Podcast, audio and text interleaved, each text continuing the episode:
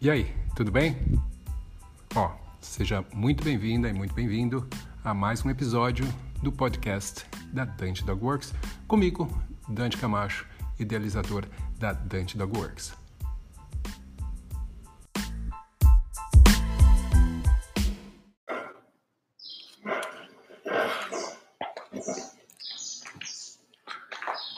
E aí, galera? Tudo bem? Sejam muito bem-vindos. Deixa eu me arrumar aqui. Ok. Ótimo. Vamos lá. Bom, tudo bem? Uh, Dante Camacho por aqui, se você ainda não me conhece, seja muito bem-vinda e muito bem-vindo a mais esse episódio da nossa série Educando Cães e Adestrando Pessoas. E nesse episódio vou falar como os cães reativos aprendem, tá? E você que está aqui ao vivo comigo, ou que você que está vendo o replay agora, se você uh, já é inscrito no canal, se você não é, então, por favor, vá ali, aperta o botãozinho para se inscrever, porque só assim você vai ser avisado de todo o conteúdo que a gente vai colocando aqui semanalmente para você. E você que está aqui, provavelmente você trabalha com cães, ou então é amante de cães. Então você deveria também fazer parte do meu grupo exclusivo no Telegram, tá? Mas se por algum motivo você não faz parte ainda desse grupo, que é o grupo de adestramento e comportamento, onde eu divido as minhas práticas, minhas coisas do dia a dia, uh, várias dicas, conselhos e muito conteúdo gratuito semanalmente, é totalmente gratuito a propósito, tá? Então entra agora, é só você acessar o link que vai estar aqui na descrição desse vídeo ou então vai aparecer nos comentários, tá? É gratuito, então vai lá. Como tem algumas pessoas aqui que são novas e estão uh, chegando aqui no meu canal há pouco tempo, eu vou rapidinho me apresentar tá? Para quem não me conhece, eu sei que alguns de vocês já me conhecem, mas é rapidinho. Bom, meu nome é Dante Camacho, eu sou instrutor internacional de adestramento há mais de 20 anos e eu desenvolvi uma metodologia que é chamada de metodologia funcional de treinamento. E através dela eu já impactei mais de 2 mil alunos, a vida mais, de mais de 2 mil pessoas, é incrível isso. Que, e essas pessoas são, na verdade, quem me ajudam a levar à frente essa minha missão, que é através da educação, facilitar e promover vidas e relacionamentos bem mais saudáveis entre os cães e as pessoas. Agora, vamos começar? Hoje, então, eu vou falar com vocês sobre como os cães reativos aprendem. E as pessoas podem até achar, nossa, Dante, que estranho, os cães reativos eles aprendem de uma forma diferente dos cães normais uh, normais, entre aspas, né, os cães que não são reativos? Na verdade, não. Os processos de aprendizado, eles são os mesmos. Né? As leis do aprendizado, elas são as mesmas. O que acontece é que o estado emocional de um cão reativo, ele é diferente. Então, esse processo de aprendizado, ele vai ser mais intenso para um lado do que para o outro, tá? Então, o que, que classifica? Como é que a gente pode classificar um cão como sendo um cão reativo?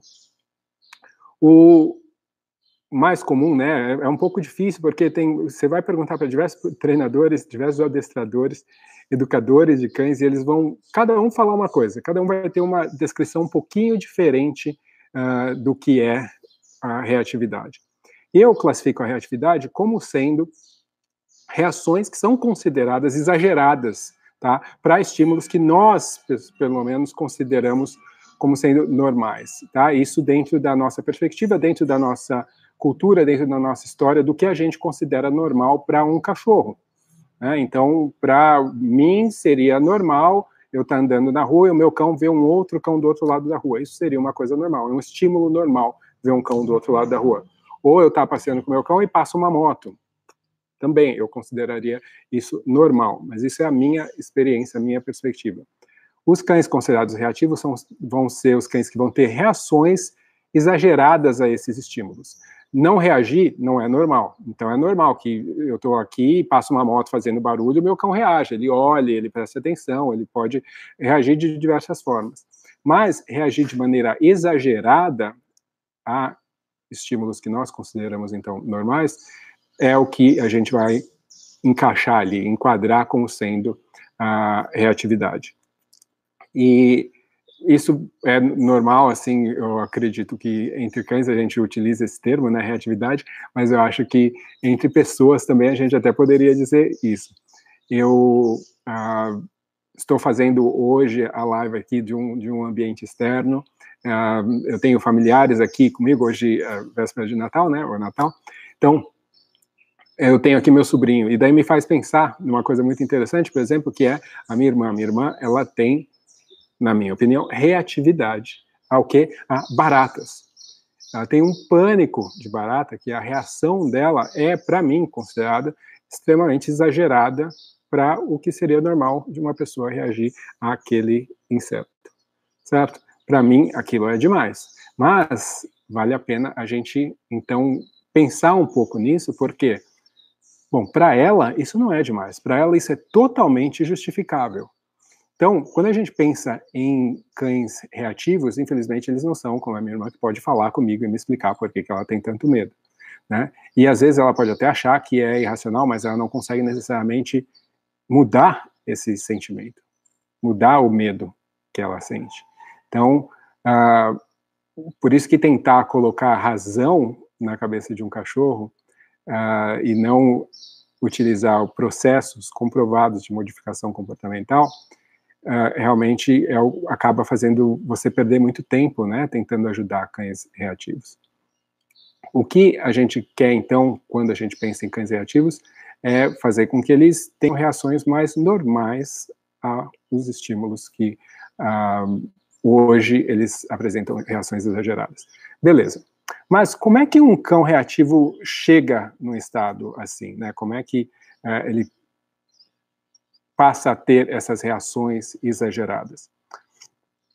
A gente tem que pensar que existem duas formas de aprendizado. Eu vou falar sobre essas formas de aprendizado imaginando que uh, o cão possa ter aprendido a reagir dessa forma, por algum motivo. Eu vou falar sobre duas formas uh, básicas de aprendizado. Uma que a gente chama de aprendizado associativo e outra que a gente chama de aprendizado operante, tá? O que é o aprendizado associativo. É um aprendizado que acontece independente de você estar tá percebendo ele ou não, certo? Ele acontece simplesmente. Como um, um exemplo disso? Quando você, por exemplo, se você está assistindo uma novela, certo? Você gosta de uma novela. E a novela ela tem normalmente uma entrada, né? Tem lá o começo da novela e passa uma musiquinha e tem lá umas imagens na TV. Sem você perceber, você querendo ou não, você está fazendo uma associação daquela música com a novela, certo? Isso vai acontecer naturalmente. Você faz a apresentação dessa música junto com a, a, apresentação do início do programa, da novela, você vai fazer essa associação. E o que, que vai acontecer em algum outro momento do dia quando você ouvir aquela música? Você vai naturalmente lembrar da novela, certo? Da novela, de algum ator específico da novela, as associações elas acontecem mesmo sem que a gente planeje, elas simplesmente acontecem, essas associações uh, que a gente chama de clássicas também, né? O aprendizado associativo também pode ser chamado de associação clássica.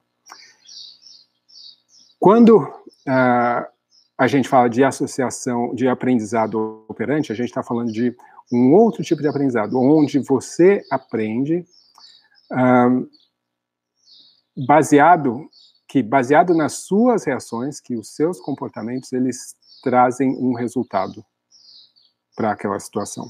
E que esse resultado, então, ele pode ser controlado pelo seu comportamento. Você fazer alguma coisa, você deixar de fazer alguma coisa, faz com que ah, alguma reação vá acontecer ou não. Tá? Então, isso é algo que é, é, também muito natural, que a gente acaba aprendendo muitas vezes uh, a, a, fazer determinadas coisas, sem precisar pensar muito nisso, mas que a gente consegue notar que o que as consequências do que a gente faz, elas vão ter, então, um controle vindo da nossa parte. A gente faz algo, percebe o resultado, e daí, a partir daí, a gente faz mais desse algo, ou a gente faz menos desse algo, certo? Então, as consequências vão aí ditar se a gente vai fazer mais ou menos daquilo. Se eu, por exemplo, estou uh, dirigindo meu carro, e daí tá lá, o farol tá verde, aí eu estou indo lá, o sinal tá verde, dependendo de onde você mora, você vai falar uma coisa diferente. Está lá dirigindo, e o sinal tá verde, e eu continuo dirigindo tal, e daí eu vejo que o sinal fica amarelo e de repente ele fica vermelho. Só que eu decido que eu não vou parar, eu vou continuar. E quando eu continuo, vem um carro e buzina e bate em mim, certo? Foi uma consequência. Minha ação foi continuar dirigindo, a consequência foi um carro bater do meu lado. Beleza. Numa próxima situação, eu vou lá dirigindo, tá, o farol tá verde, daí eu vejo que ele fica amarelo, daí ele fica vermelho e eu, opa, decido parar. Quando eu paro, o carro que vinha do outro lado passa e não acerta em mim. Então aí o que, que eu tenho? Duas ações minhas com duas consequências diferentes. Como é que eu aprendo? Eu aprendo que, bom, se eu parar, o carro não bate em mim. Beleza. Ou, se eu continuar, tem uma chance grande do carro bater em mim. Eu decido o que, que eu vou fazer certo? Eu tenho escolha nessa, nesse aprendizado. Essa é uma diferença bastante básica entre um aprendizado e outro. Quando a gente está falando, então, de como os cães reativos aprendem, a gente tem que levar em consideração que o aprendizado ele pode estar acontecendo de formas diferentes, certo? E que uh, o estado emocional do cão vai facilitar um tipo ou outro de aprendizado. Mas, vamos uh, pensar que quando um cão aprende uh, de forma operante, a ação que ele apresenta para gerar a consequência é o que realmente uh, a gente tem que prestar atenção ou cuidar.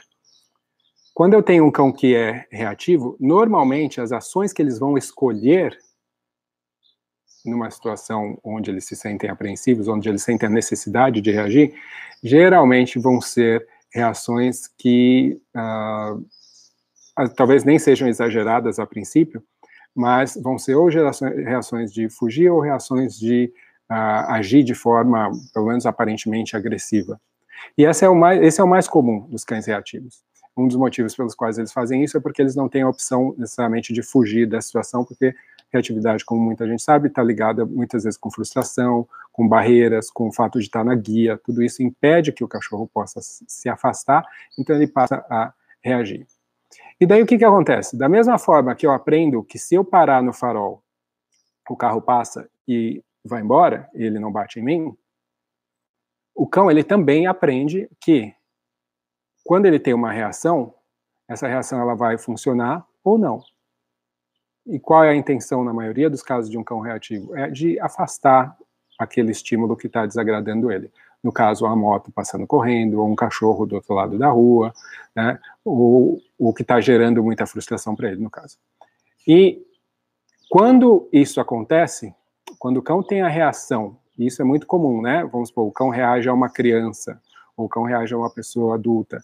A o início, a coisa que a gente faz inicialmente é afastar o cão ou afastar a pessoa. Independente de, de qual seja a escolha, do que aconteça na hora, o cão, ele, uh, o resultado daquela ação, ele é de ter o afastamento, que é o que o cão buscava inicialmente. Então, o aprendizado ele é muito similar ao aprendizado de qualquer outra coisa. Uh, mas, geralmente, o que vai estar associado, entretanto, é, por conta do estado emocional do cão, a escolha de comportamento que o cão vai fazer geralmente vai ser um comportamento que a gente considera uh, ruim ou né, não apropriado para aquela situação. Então, esse uh, é, é, um dos problemas maiores quando a gente fala de cães reativos. O estado emocional do cão, ele facilita, ou ele tende a fazer com que a escolha do comportamento do cão seja uma escolha que, para a gente, é considerada inapropriada. Então, a gente, no geral, limita o espaço dos cães, fazendo com que eles não tenham a oportunidade ou a possibilidade de se afastar da situação. Então, a gente dá, no geral, a, opção, basicamente, deles terem que demonstrar um outro comportamento, que, no caso, alguns cães vão demonstrar submissão, e outros vão demonstrar agressividade.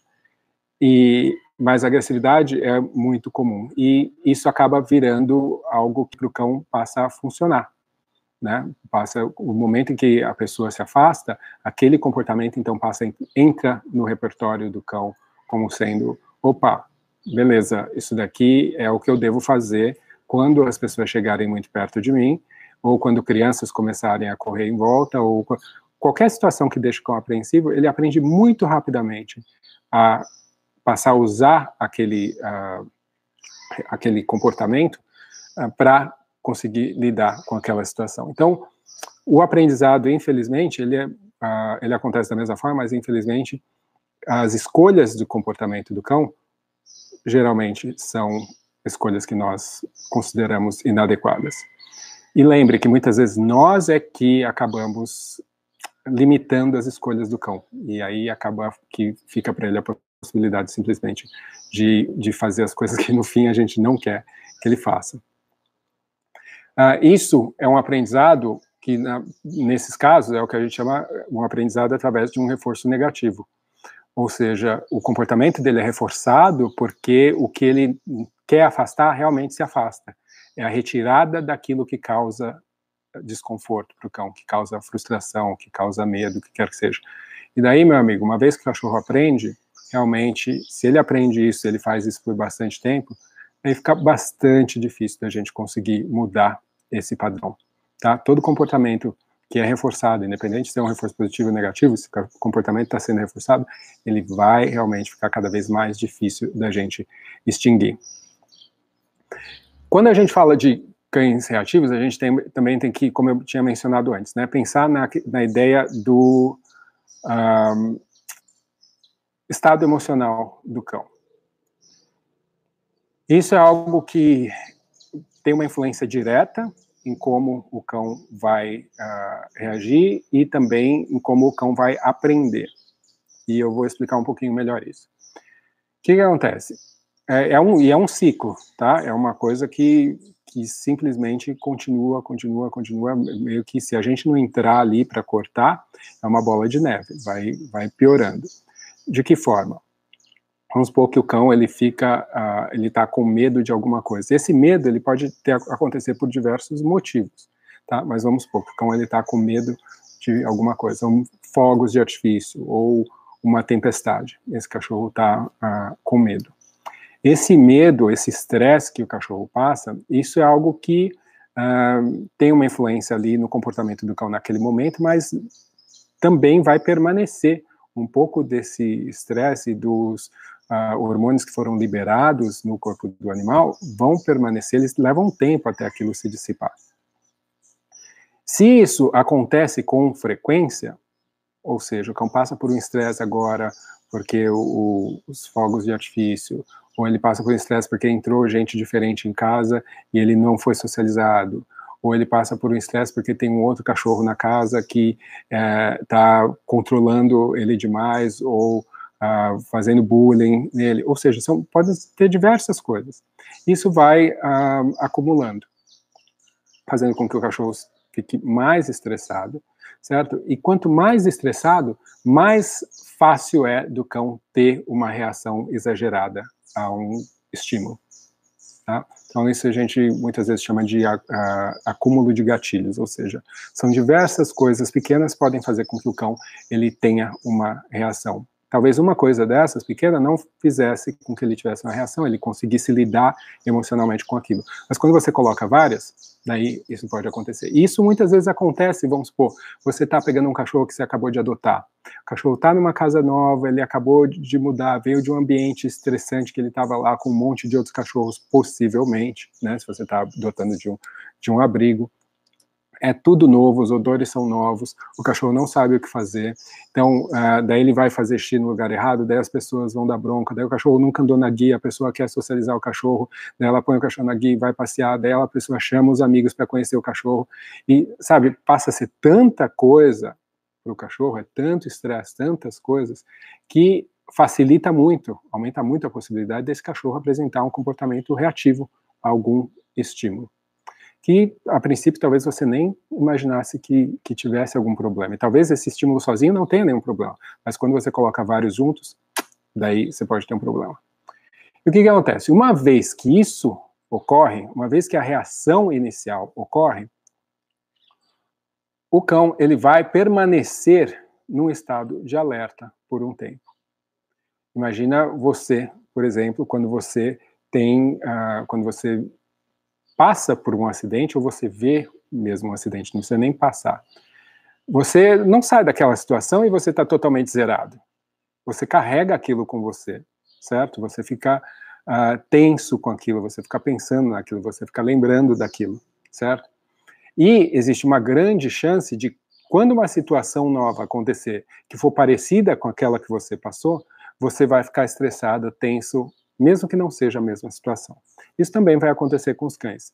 Tá? Então, se uh, o cachorro teve uma reação com uma pessoa estranha que entrou na casa, que tentou passar a mão nele, e o cachorro ficou com medo, e já estava com um acúmulo de estresse, e de repente avança nessa pessoa, próxima vez que vier uma visita, o que, que você acha que esse cachorro vai pensar?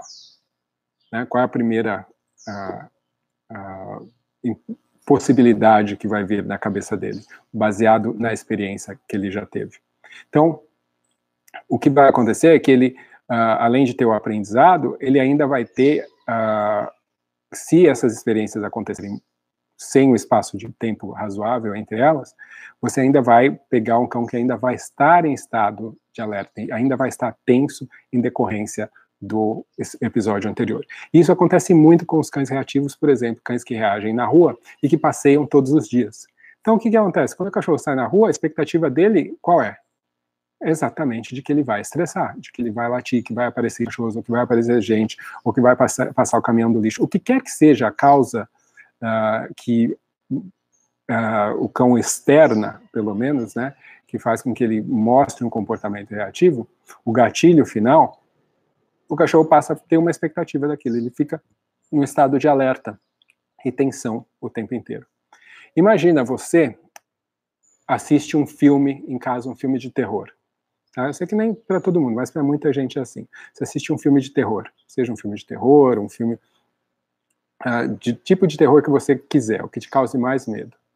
O que, que acontece? Mesmo você sabendo que isso é um filme, que isso é tudo fantasia, blá blá blá blá blá blá blá, blá quanta gente que depois de assistir um filme, estiver sozinho em casa, começa a imaginar coisas, imaginar coisas se movendo, ou ver sombras onde não tem, sabe? E ficar super alerta às coisas no ambiente, simplesmente porque viu algo que alertou, que deixou o seu organismo em estado de alerta, certo?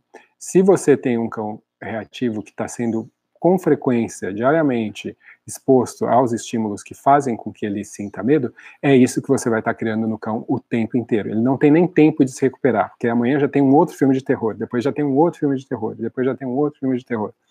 E então a gente uh, acaba percebendo que quando a gente fala de cães reativos, o aprendizado deles muitas vezes está uh, também acontecendo dentro desse, dessa situação de alerta extremo.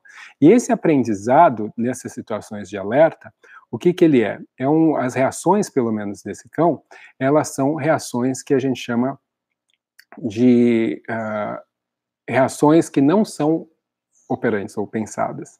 Né? Imagina, você está dirigindo ali e de repente um cara ou uma moto vem e te corta, ou entra, ou um cara está saindo do estacionamento de casa, pum, aparece na sua frente. A sua reação é de desviar. Você não pensa para isso, certo? Você não pensa, você simplesmente reage. Essa é uma parte primitiva do seu cérebro que reage, certo? Você não precisa pensar para isso acontecer, é uma coisa defensiva natural. E o que acontece muitas vezes com os cães é isso, pelo menos inicialmente é, algo acontece, eles têm uma reação, opa, né, pode ser uma reação de latir, pode ser uma reação de tentar fugir, mas o que, que acontece logo após esse seu momento de desviar? Você fica hiperalerta, você fica atento, porque aquilo exige muito do seu corpo inicialmente, aquela, aquela reação sua.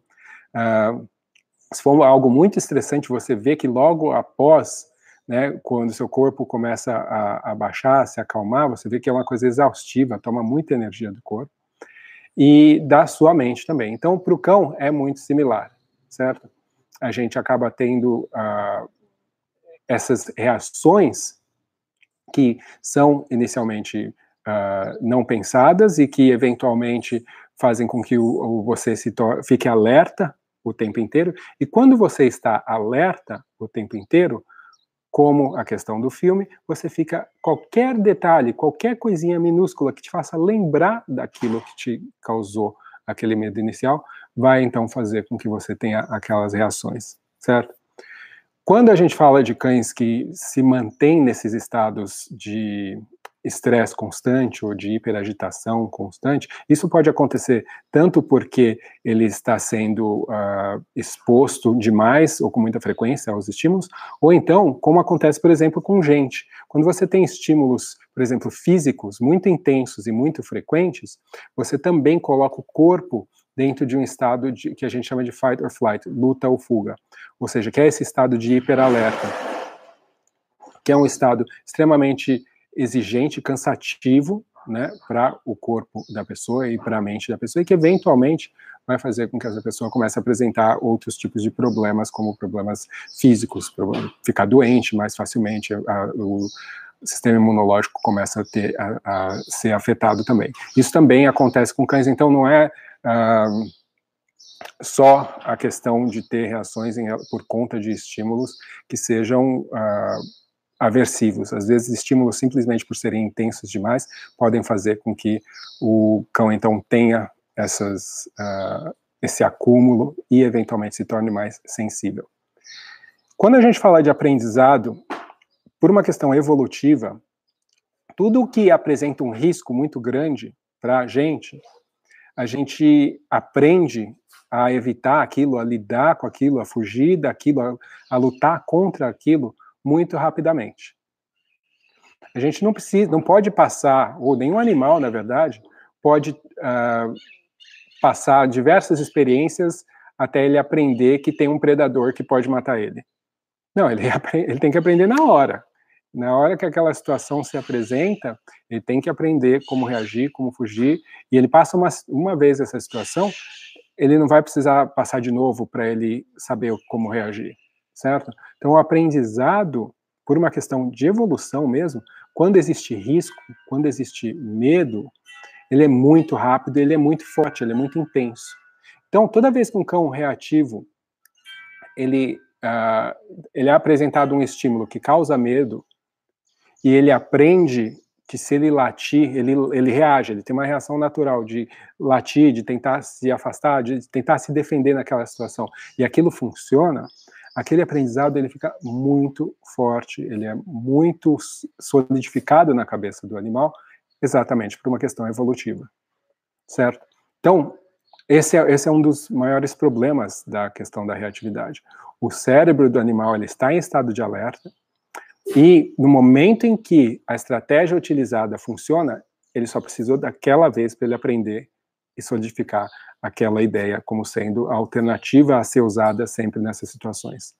E daí a gente tem o outro, o outro uh, estágio, né, que é o estágio de alerta, eu teve, teve a reação, e daí agora eu estou no estado de alerta e eu começo a reagir também, não só àquele estímulo, mas tudo é o que me faz lembrar daquilo, ao que se parece com aquilo. Né? É o filme lá que eu te falei, o filme de terror. Eu não preciso ver uma cena do filme de terror para eu ter medo em casa né, eu começo a ter medo de sombras ou coisas, ou barulhos, ou qualquer coisa, porque o meu, meu, meu uh, emocional, a minha cabeça já está tão alerta que todas as coisas que acontecem passam a ter um valor multiplicado, elas passam a ser muito mais importantes. Então eu também vou reagir muito mais facilmente a elas. Ou seja, é uma, é um, como eu falei, é uma bola de neve. A coisa ela vai seguindo, vai aumentando, vai aumentando, vai aumentando. Então, uh, quando a gente pensa em, em cães reativos e como, por que que eles uh, uh, acabam tendo que escolher essas reações, a gente pode pensar, puta, mas por, por qual razão? Por que, que tem alguns cães que são e outros que não são reativos, né? E existem diversas razões, motivos pelos quais isso pode acontecer. Uh, obviamente que o aprendizado uh, acaba sendo uma consequência, tinha uma razão anterior para o cão ter ficado com medo. Uma das questões mais comuns é a questão da socialização mesmo. A gente uh, quer queira ou quer não, seja porque quer ou seja por uma coincidência ou casualidade, a gente tem muitos cães que não foram socializados corretamente, ou seja, que foram criados, seja por criadores, seja porque nasceu cão na rua e acabou ficando em abrigo, ou o que quer que seja, foi abandonado. Cães que em idades críticas, né, ali entre os, as três semanas e os 45 dias, não tiveram uma socialização bem feita, eles não foram apresentados de uma forma legal a pessoas, a outros animais. Então, uh, mas principalmente a pessoas e ações. Então, o que acaba acontecendo é que você tem um animal que vai ser mais sensível naturalmente aos estímulos que, aos quais ele não foi uh, socializado. E se você não souber como lidar com isso, ele pode então passar a ter reações e daí todo esse ciclo que eu expliquei até agora começar a acontecer. A gente tem uh, o estado de saúde do cão pode afetar diretamente né, como ele reage aos estímulos no ambiente. Então, isso é uh, básico. A gente sempre tem que lembrar que o cão ele pode não estar se sentindo bem, ele pode ter dor, ele pode estar com náusea, então, o que quer que seja. E pelo menos inicialmente. E daí, a partir daí, passar a ter uma reação, aprender com essa reação, ou entrar no estado de alerta e começar, então, esse, esse ciclo. E outra coisa que vai diretamente influenciar também o comportamento dos cães e uh, fazer com que eles se, se tornem mais ou menos uh, reativos, né, tem a ver bem com o estado emocional e as reações físicas das pessoas que estão com esses cães. Tá? Então, isso com certeza tem influência os cães eles estão nos observando o tempo inteiro. A gente tem vários estudos que falam sobre isso, que citam isso, mas as pessoas tendem a, a responsabilizar muito o cão. Né, o que a gente está fazendo e como a gente reage às situações no dia a dia. Então, isso, com certeza, também pode influenciar, fazer com que o cão ele tenha uma propensão maior a reagir e daí a gente saber o que fazer quando essas reações acontecem é que é bastante importante. Uh, quando a gente fala de socialização também de cães adultos, isso também, né, é muito comum as pessoas acreditarem que socialização seja simplesmente expor os cães a, aos estímulos que eles querem com que eles se socializem. Isso muitas vezes coloca os cães em situações uh, de bastante estresse, situações onde eles não têm opção, então realmente é algo que uh, a gente precisa estudar antes de fazer, a gente precisa uh, planejar antes de fazer, não simplesmente pegar e expor os cães aí. Bom,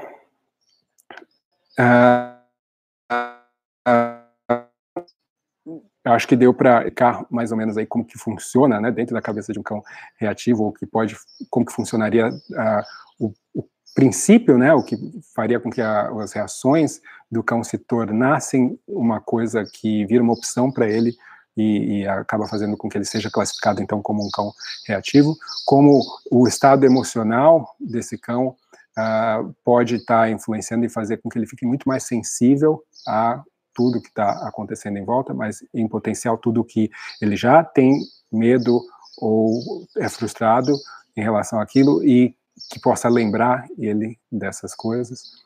E também algumas questões em relação às outras contingências, outras coisas que podem influenciar o fato do cão apresentar reações ou não. Eu vou ver aqui uh, algumas, alguns negócios de reatividade. Uh,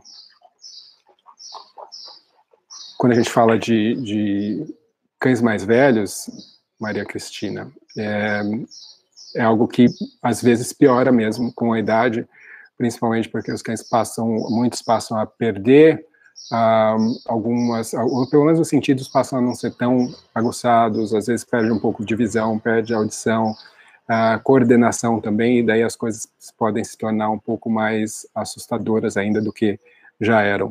Então, realmente, em muitos casos, especialmente se a gente está falando de muitos anos, e quando a, o problema do cachorro está trazendo um, um prejuízo para o bem-estar dele, Então, realmente, acho que vale a pena a gente até procurar, às vezes, um veterinário comportamentalista que possa nos ajudar a, pelo menos inicialmente, evitar o treinamento inicial.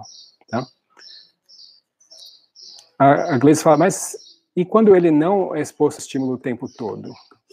Bom, não entendi exatamente, mas o cão ele não precisa ser exposto a um estímulo o tempo inteiro para ele se sentir uh, estressado ou, ou hiperestimulado por estímulos. E, na verdade, a gente pode ter diversos estímulos. Vamos supor, você falar, ah, o meu cão não é exposto a outros cães o tempo inteiro.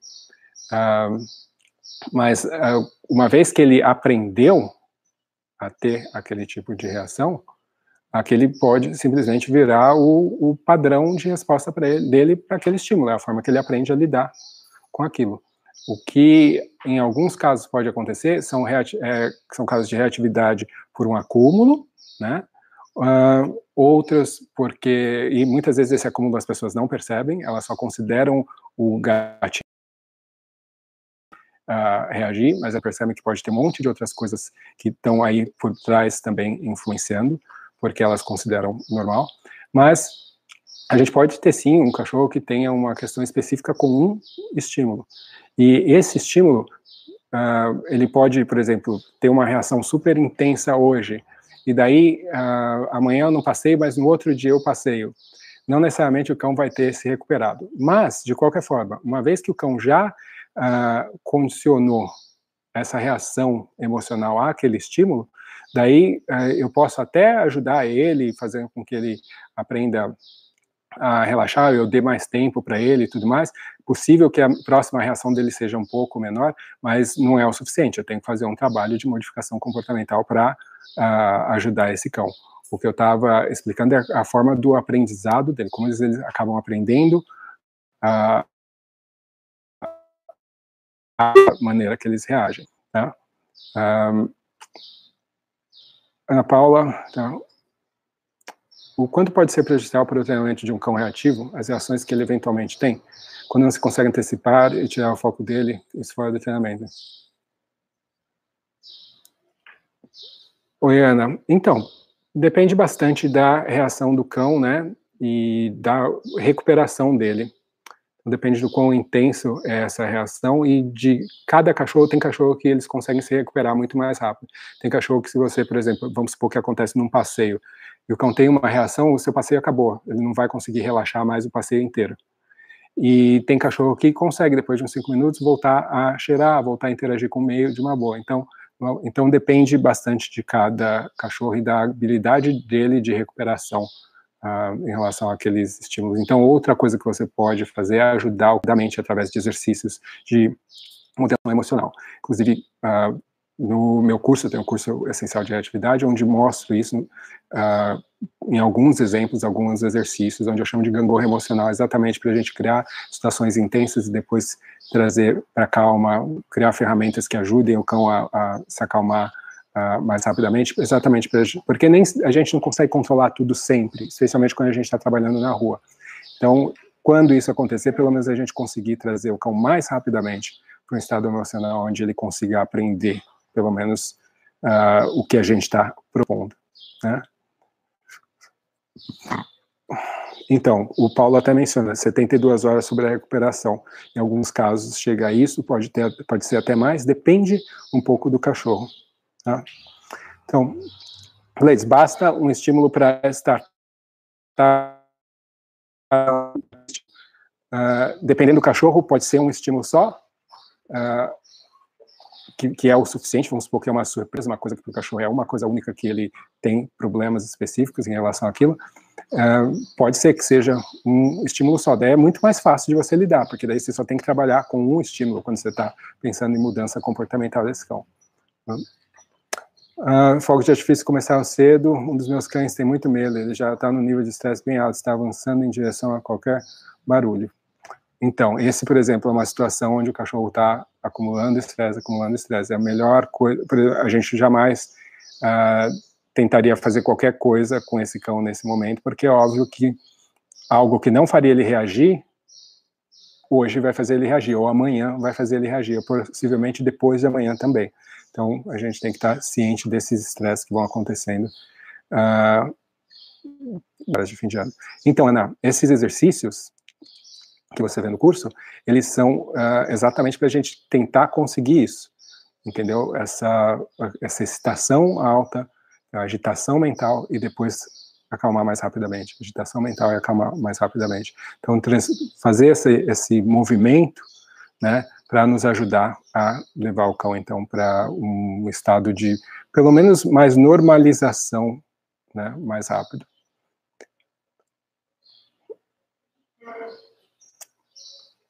Oi, Matheus. Uh, se eu poderia falar um pouquinho sobre o protocolo de socialização para um cachorro adulto reativo. Então, na verdade, o protocolo para um cachorro adulto reativo depende de diversos fatores. Né? Por quê? Quando a gente fala de um cachorro reativo, eu uso esse rótulo, mas eu não gosto de usar esse rótulo, porque realmente eu não acredito que. É, é exatamente isso que você está me perguntando eu falar que é um cão reativo, eu não, ou você me dizer um cão reativo, eu não sei muito sobre esse cão. Eu só sei que ele tem reações uh, que você considera exageradas a determinadas uh, coisas que eu também não faço ideia de quais são, certo? E aí eu não sei o histórico desse cão, não sei o que, que ele conhece, não sei. Tem uma série de coisas, né? Uh, que, que tem que ser levadas em consideração para a gente conseguir identificar o, o, que, o que realmente é o problema, qual a intensidade desse problema, o que, que esse cachorro tem de condições, para eu poder dar um, um, prognóstico do que pode ser feito ou não. Quanto tempo esse cão tem reações, ao que, que ele tem reações, qual a intensidade das reações, quanto tempo ele demora para se recuperar, sabe, tem uma série de, de coisas. E daí, a partir daí, eu vou poder dizer, bom, acho que com esse cachorro, a melhor coisa é simplesmente eu fazer treinar. Dependendo de, do cachorro, eu vou falar, ó, legal, a gente vai fazer um processo de, de contracondicionamento com esse estímulo específico, porque vai, vamos supor que só tenha um estímulo que seja problemático para ele. Né? Então, eu tenho que tentar conhecer melhor o, o caso para poder dar qualquer tipo de orientação. Via de regra, tá? Via de regra, uh, isso é o que a Ana Paula pode falar também, porque ela é aluna do, do curso de atividade. O Paulo já fez curso também comigo presencial. O, a gente cria um, um protocolo que é, tenta se adaptar a o cachorro. E como que a gente faz isso? Tentando fazer com que as necessidades básicas desse cão sejam supridas. Então, esse seria o primeiro passo de qualquer protocolo. Uh, fazendo com que uh, o cão ele tenha alimentação, exercício mental, exercício físico, segurança, tem uma série de, de, elementos que vão influenciar o comportamento do cão. A gente vai treinar esse cão em relação a comandos básicos uh, e, e, a ideia de troca e resposta a comandos. A gente vai ensinar para esse cão diversas coisas relacionadas a autocontrole e tudo mais. E vamos tentar também, através de estratégias específicas de manejo, fazer com que ele tenha o mínimo de, de reações possível né, durante um processo de treinamento. Eventualmente, a gente faz uma exposição novamente aos, é, aos, aos estímulos que fazem com que o cão tenha reação, mas antes disso, eu preparo o cão emocionalmente para conseguir lidar com isso. Então, eu não vou falar para o meu cão: olha, você vai ficar paradinho aqui enquanto lá vai passar aquele cachorro que você normalmente reage. Não, antes disso, eu vou ensinar esse cão: olha, você vai ficar paradinho aqui, enquanto eu vou sair, ou enquanto eu vou ficar brincando de bolinha com outro cachorro, se você faz festa. Eu vou ensinar para ele a conseguir lidar com as próprias emoções antes de daí eu conseguir, ou poder solicitar dele qualquer mudança de comportamento em outras situações, tá? Essa seria uma das formas, mas tem várias alternativas. A gente pode trabalhar diretamente com a ideia, como eu mencionei, de contracondicionamento, simplesmente. É uma questão de entender o que, que é um processo de modelagem comportamental que usa contracondicionamento e saber fazer as aproximações gradativas, associando o estímulo com, uh, com novas emoções. É um, é um outro processo, uma, uma outra live. Tá? Uh,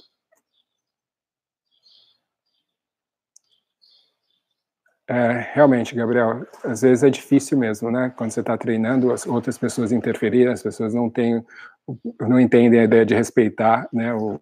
Para isso, né? Então, se eu quero treinar o meu cão a não pular nas pessoas, não adianta eu querer ensinar as pessoas a não a chegarem na minha casa e não não fazerem festa. Então é uma questão de imaginar, pensar, peraí, o que, que as pessoas normalmente fazem, e daí ensinar o meu cão a responder a essas coisas, né? Ah, as pessoas normalmente fazem voz fina, então toda vez que fizer voz fina, o meu cachorro um, vai ganhar um petisco, sei lá, dois metros de distância da pessoa. Ou toda vez que as pessoas se abaixarem e levarem a mão, o meu cachorro vai ganhar um petisco no chão, ou vai, eu vou jogar um monte de comida no chão para ele começar a cheirar e se afastar da pessoa. E eu posso treinar isso, até condicionar o meu cão a perceber as reações das pessoas de uma outra forma, ou pelo menos reagir a, a esses uh, comportamentos das pessoas de uma outra forma. É, é isso, você tem que treinar para a situação, né? Não, a situação não vai mudar.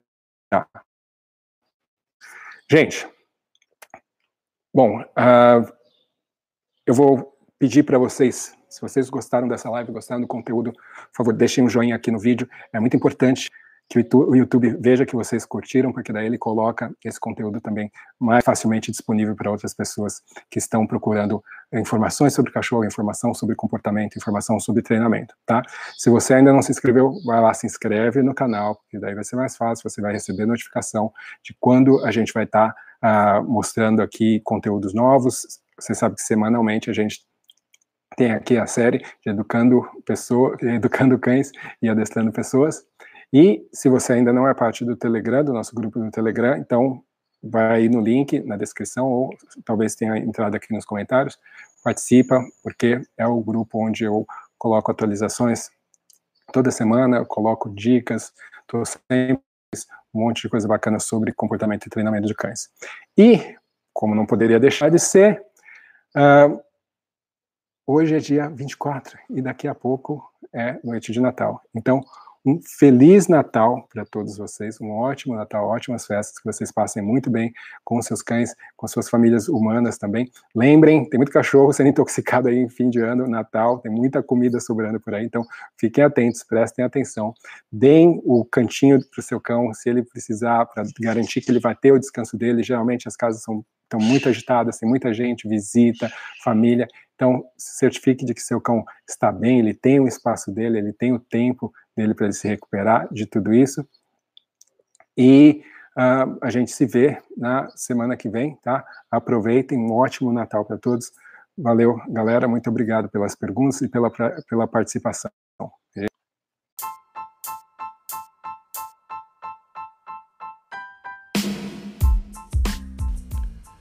Então, pessoal, esse foi mais um episódio do podcast da Dante Dog Works. Espero que vocês tenham gostado. Se vocês querem mais informações sobre a Dante Dog Works, sobre os cursos da Dante Dog Works, é só entrar no site www.dantecamacho.com e lá você vai saber um pouco mais sobre mim, sobre a minha história e também sobre os cursos aí que a gente tem disponível. Eu espero vocês no próximo episódio, então. Até mais, um abraço.